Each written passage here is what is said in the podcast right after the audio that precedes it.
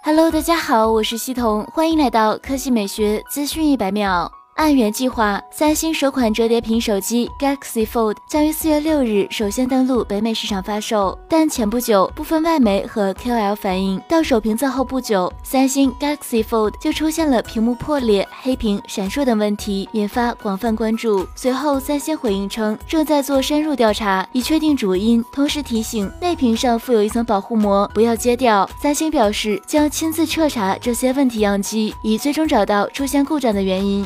因为此次事故，Galaxy Fold 发售日期也随之延迟。据外媒报道，三星电子本周二表示，尚无法确认 Galaxy Fold 具体出货日期，同时就出货延期向已经预定了这部设备的美国消费者致歉。本周一，三星通过电子邮件向已经预定的用户表示，如果我们没有获得你的进一步确认，并且设备在五月三十一日之前依然没有开始发货，你的订单将会被自动取消。据了解。Galaxy Fold 主显示屏顶层的保护层是显示器结构的一部分，旨在保护屏幕免受意外划伤。一些试用者移除了这层保护膜，导致屏幕损坏。此外，在主显示屏上添加粘合胶也有可能会造成损坏。